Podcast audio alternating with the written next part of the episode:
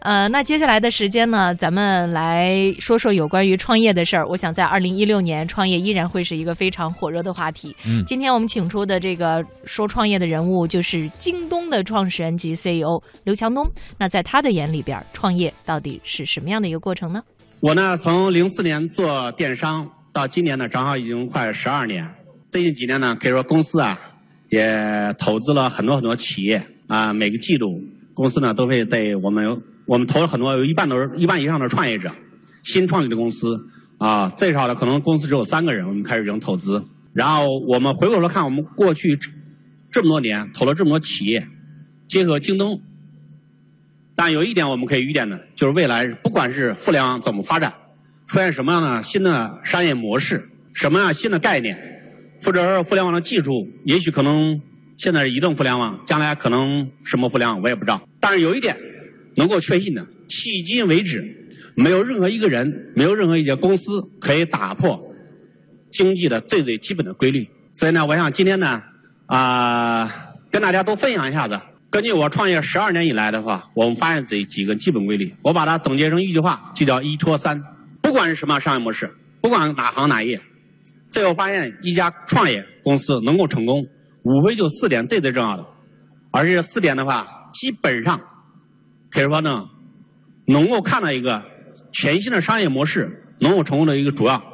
一呢就是团队，还是人，人确实远远远远最重要的啊。我们每个人创业者气质都不一样，目的也不一样，有的呢是好玩有的呢是为了养家糊口。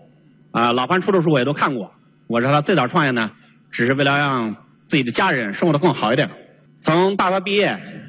到工作两年之后，我的创业呢也非常非常简单，也是希望我的外婆，她那时候正好是生病在床，急需要很多钱去去治病。那时候农村呢可以说没有任何保险，国家也一分钱补贴都不会有，啊，所有的这个看病的钱啊都要靠自己的家人去筹集。但因为都是最贫穷的地方，其实每家都没钱。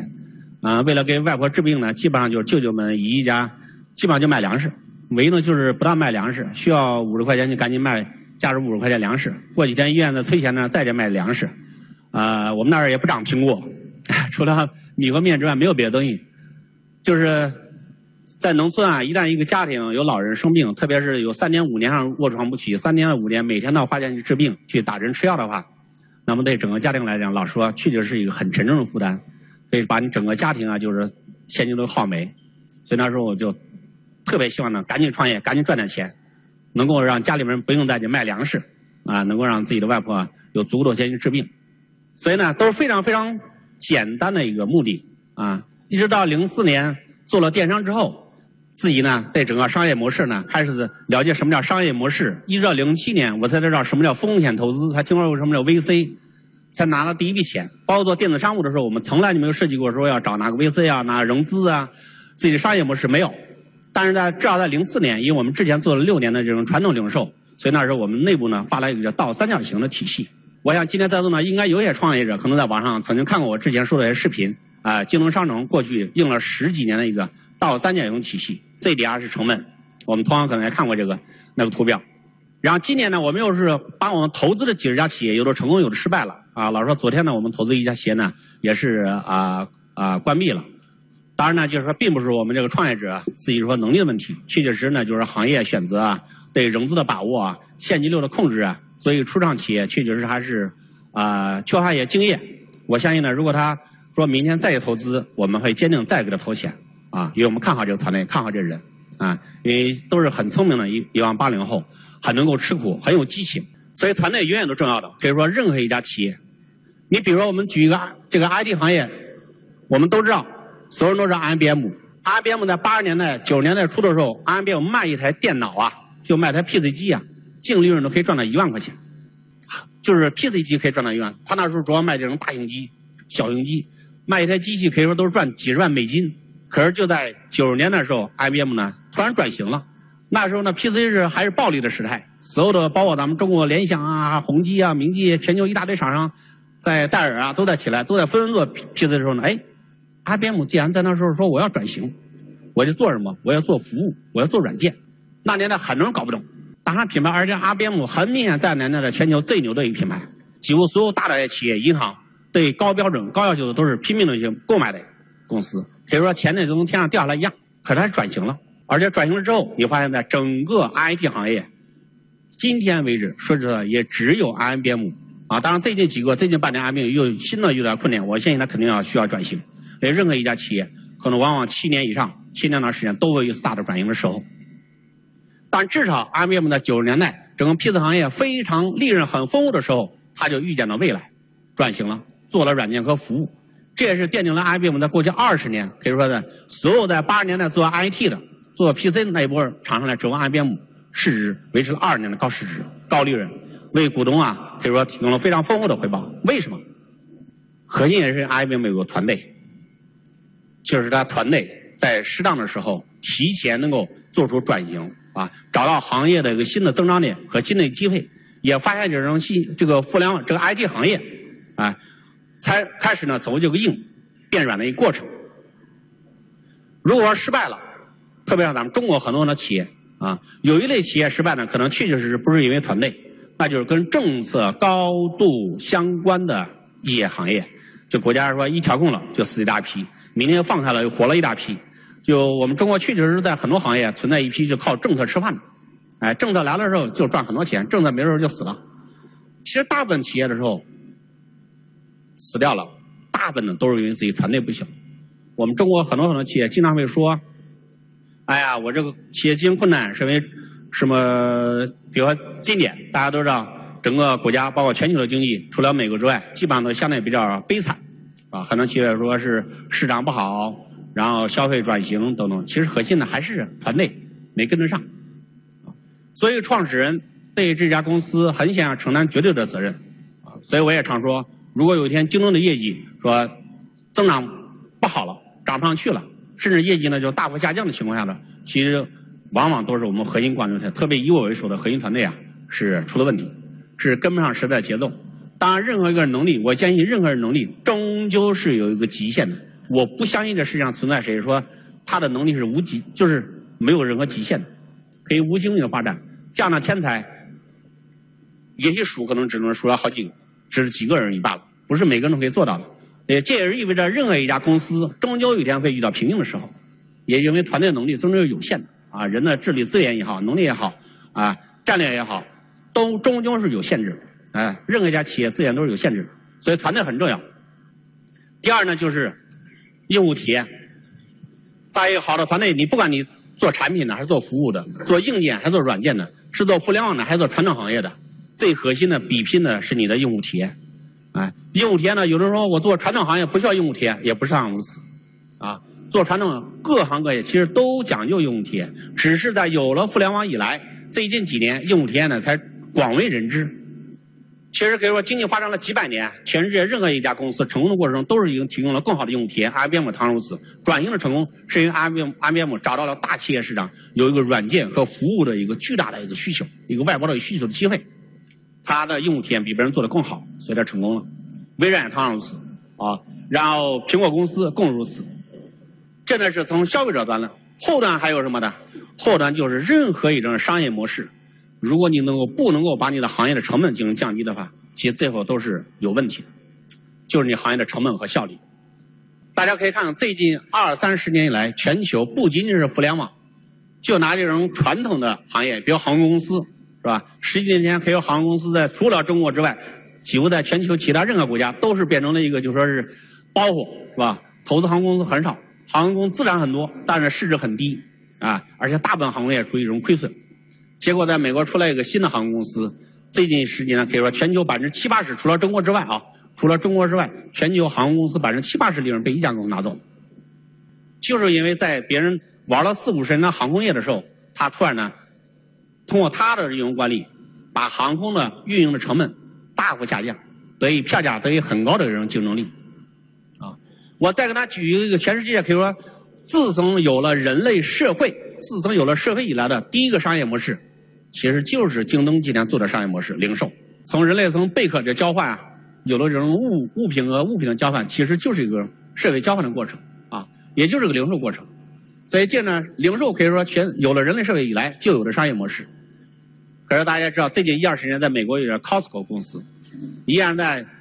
拥有四千八百亿美金销售额的沃尔玛镇压之下，依然二十年以来可以说获得非常高的这个增速，啊，现在已经快两千亿美金了吧？啊，两千亿美金了。今天我到今天我才看到我们中国一个媒体报道这家公司说为什么成功了，标题写着是 Costco 呢是把毛利率压到了百分之十，这一点跟我们过去资本市场很多投资人是相悖的。我从第一轮融资到我们上市。去美国上市之前，我跟投行来演示京东的，我和我说了有几个原则。第一，我说对于京东来讲，对于我来讲，我的成本比毛利率更重要。当然，很多人搞不明白，很多投资一听就是你瞎掰，不听你老刘瞎扯了，不投你走，是吧？他们认为呢，所有公司毛利率最重要，谁的毛利率高我就投税，谁毛利率低我就不投税了，很简单。所以过去呢，就说这看不懂我们商业模式，你看毛利率这么低，就全跑了，不投我们了。其实核心呢，不应该是看一家公司的毛利率，更应该看这些公司的成本。为什么 Costco 能够把毛利率做到百分之十，还能够赚钱，而沃尔玛今天是百分之二十四到百分之二十六的毛利率，是因为 Costco 把整个零售行业的毛利率压到了极致。如果把它公司其他所有的新兴的业务与零售无关的业务全部剥离的话，你发现这家公司的它的费用率也是不到百分之十，因为它有巨额的会员费收益，啊。大公司可以说全国全年的净利润就来自于会员费的收益。Costco 首先的成功是因为把它零售行业的成本由过去整个行业需要百分之十五到百分之二十二之间的行业的一个成本，一下子降到了只需要百分之十就可以了，只需要百分之八它就可以，哎，去销售产品，而且能够获取利润，这才是靠真正的核心竞争力。所以四五年前在微博上有很多人会耻笑我，我那时候说过一句话，我说京东成本比毛利更重要。我想核心上说呢，就是我希望呢，能够把京东公司整个运营成本大幅的降低，因为自己的成本降低之后，你才有持续的能力为消费者提供一个低的价格。如果你成本没有下降，你只是为消费者提供一低价，最后呢，注定死路一条。哎，你要是把公司做死了之后，可能三年之内还好人提起你，三年之后连骂你的人都没有了，耻笑你的人都没有，啊，你连一张照片都留不下来。第二呢，就是说，我说公司呢，就是说利润比现啊，就现金流比利润重要。四五年前。核心说的就是一个效运营的效率。现在可以说京东的也是上市公司，大家可以看一下的我们成本。哎，如果把我京东金融、京东智能，然后京东到家，把我们的这个云云的投入，把所有的这跟京东商城零售无关的这个新兴业务全部投入，全部剥离的话，我可以告诉大家，京东的成本也是不到百分之十的。这才能够让我们，同样大家可以看中国所有的零售行业啊，我这人说话比较喜欢直接点名。啊，国美、苏宁、沃尔玛、家乐福啊，大润发，你可以看任何一个，任何一家公司，他们的费用率至少百分之十五。如果京东公司把那些食品、书籍、低脂的东西去掉，只看我们的电子产品，我可以告诉大家，我们电子产品的成本，综合成本加起来不到百分之八。跟国美、苏宁相比，我们把国美、苏宁的运营的成本降低了百分之五十到百分之六十。效率呢？看一家零零售公司的最核心的效率，就是你的库存周转天数。国美、苏宁大概呢是一万多个到两三万个品类，他们库存周转就是六十天到七十天。京东我们在库房管理是两百多万个品种，在库管理的品种数量是在一百倍一百倍，但是我们库存周转天数去年啊，根据我们已经披露财报，我们只有三十多天。所以说，大家按照这个原则，你可以说，今天市场上成功的公司都是做到这四点。就是一个好的团队，团队是必须基础，没有好的团队，什么也做不成，啊，团队永远是基础。首先是团队很强，创始人和这团队很强，在一个比较强的团队下，能够提，要么是把用户体验提升了。有的人说我的成本也没下降，效率也没提升，但是如果你能把用户体验提得更好，也可以。有的人说我用户体验呢，虽然没怎么提升，但我大幅降低成本了。啊，大幅提高效率了。你别看美国这个西南航空队长，你说它业务体验提供多少？用户体验没有提高多少，但它大幅降低了成本，和提高了运营这个效率，也可以。总之，在一个优秀的、成功的团队基础之上，你只要能够把用户体验、能够把成本或者效率三者至少做到了一点，同时另外两点又没有减损的话，基本上你就可以算成功了。什么叫没有减损？千万千万不要说我用户体验只要好了之后就一定能成功。我们最近内部也来分析，你比如最近最火的这 O2O 项目，其实当时很长时间，我们内部一直是两派争议。我也是怀疑派，老实说啊，这事后来说，大家都说事后都是诸葛亮，是吧？但其实当时我也，因为我一直算过账来，你比如说，就举这个上门洗车的例子，你说弄三个人骑个小三轮，弄水啊，哗骑到你家里去，然后到你地库下弄半天，洗完走了，三个人大概一天只能洗两辆车了，三辆车，是吧？本来你开到那洗车地方十块钱就洗完，那二十块钱洗完呢，结果跑到家里三个人，成本大幅提升啊，是吧？效率大幅下降啊。过去你一个停车场里面洗车的人，三个小伙子一天可以洗二十辆车、三辆车都有可能。可你上门洗车，你一天能洗几辆车？大家算算，三个人一天最多洗三辆车，把你往返的成本全部算上去。如果你每天只工作八个小时的话，有人说用户体验能大幅提升也行啊。对，如果说成本效率没有下降，能够带来用户体验，你上门了，确实带来价值了，用户体验更好了。但是呢，你的好的用户体验是建立在成本上升、效率下降的基础之上的。即使你带来了用户体验的提升，这种商业模式老说也很难成功。我再给大家举一简单例子，比如说京东，大家都知道我们用户体验很好，今天有这么多人在京东呃有过消费，我非常感激和谢谢大家。如果说我们把用户体验做的最好，可以更简单一点的，我不用做几个快递公司，我全部用顺丰发货，我所有的货都备无数，是吧？我所有的品种库房都采购十万二十万，我在全国弄五百库房，每个库房离你家只有五百米。你买什么东西都能买到，任何都有现货。买什么东西十五分钟送到家里去，这用户体验一样最好了吧？你出了任何问题，全都给你退了，全是最好的用户体验。大家一定会更高兴、更满意。但是这样一来的话，你的成本大幅提升，你的运营的库存周转天率天数大幅的，就是说这个下降。哎，到时候呢，即使你的用户体验提升了之后，因为你成本效率也是比行业相比减损了，也是变得更差了，没有这个提升，所以最后呢。光有用户体验的提升，并不代表我们新的商业模式就能够成功。这一点呢，也是我们今天啊移动互联网的很多很多创业者，我看到的有忘记了成本和效率，老是强调是我只要有用户，有好的用户体验，我有用户，我就能赚钱。去年在北大，我遇老潘的时候，当时其实有一句话忘没没好子说出来，就说他带了团队参观很多互联网公司。当时我就说啊，老潘，如果你要做中国的 O2O，你立马求最大，太简单了。你北京的房子一千万一套是吧？成本一千万一套，卖一百万，卖一百万再送你八十万家电，送完八十件还不过瘾，再送上二十万京东商礼品卡。那你房子可不是一天卖一万套吗？十万套卖出去了，是不是？哇，你教育很大是吧？用户来了，用户体验好了，你说这用户体验能不好吗？是吧？然后拼命的找投资人，你看我用户体验多牛！王石一天只能卖一千套，我一天卖一万套房子，是吧？结果吴荣给他投钱，给老钱一两千亿估值，给钱，拿了钱之后再造房子，造完房子免费送。可是好是好是吧？问题是这样的商业模式能够成功吗？所以我想最后提醒一点，各位创业者，就是到最后。你不管做什么创业的，不管干什么的，你一定要回过你商业模式的本身。如果你的商业模式都有问题的话，其实短时间你可能会很好，你都有一天遇到一些困难，就是出问题是更快，啊更快。很显然已经违背了常理，这就是我们今天啊互联网创业的一个现状。已经很多所谓的新兴的互联网的创业的模式和公司，都已经是严重违背了最基本的经济常识。真心的变成了纯粹的一个概念，啊，纯粹就是很热火，是吧？大家都比拼送东西的话，你任何人送不过老潘，谁也没有他一天送东西多啊！你说你送个小可娃能送两块钱、几块钱是吧？送一套房子几千万、几万万送出去了。所以团队、用户体验、成本和效率，希望各位创业者在设置自己公司的时候，都给我回答这个问题：你团队有没有比别人强一点？你的用户体验比别人好不好？你有没有降低行业的成本？有没有提升行业的效率？这如果四点都做到了，我可以告诉你，你终究会成功的。啊，但如果有两点你不仅仅没做到，而且是比别人可能是成本更高了，效率更慢了，在这儿即使你发展很快的，我建议大家趁这时候能卖掉，早点卖掉。